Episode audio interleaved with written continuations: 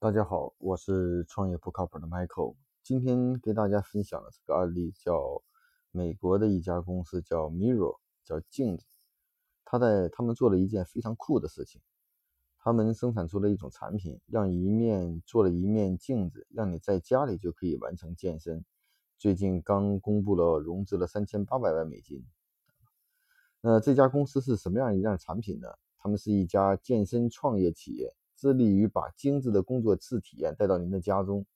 方便用户通过一面镜子就可以访问各种直播点播的运动课程，比如说有氧运动、瑜伽、力量训练等。他们研发的这种智能镜配备了 LCD 的面板、立体扬声器、摄像头和麦克风，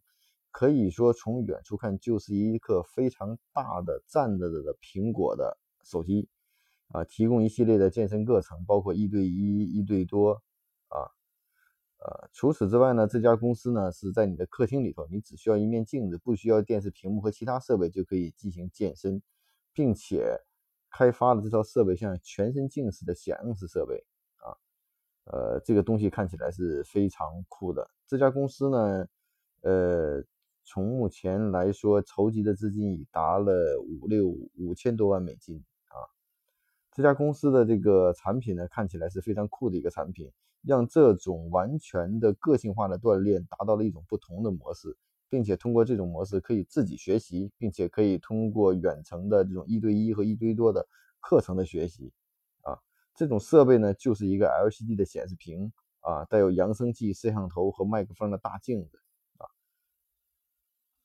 呃，另外呢。这家产品的想法呢，它的创始人也是非常有意思，来自于他是一个芭蕾舞演员的背景，所以在退休以后呢，他开了一些小班授课的方式，所以说呢，突然间他感觉到这个镜子可能会改变人的一种健身的一种方式啊，所以说呢，这种产品呢已经得到了市场上比较好的反应，就将健身的课堂完全带到了家中。呃，除此之外呢，我们知道在健身领域呢，在国外还有很多特别有趣的公司，像叫 Peloton。啊，推出了价值四千美元的跑步机啊，这跑步机呢可以进行跑步训练和交叉课程训练。另外呢，飞轮呢推出了家用的自行车，还有流媒体的内容，还有一些呢推出了虚拟现实内容的家庭的纺纱的训练啊。所以说呢，可以看到各种技术的发展已经让我们这种健身呐这种体验呢学习的体验已经达到了一种比较极致的方式啊，人们在不断的创新。将各种的服务搬到这种室内，搬到自助，关注到这种交互性，嗯，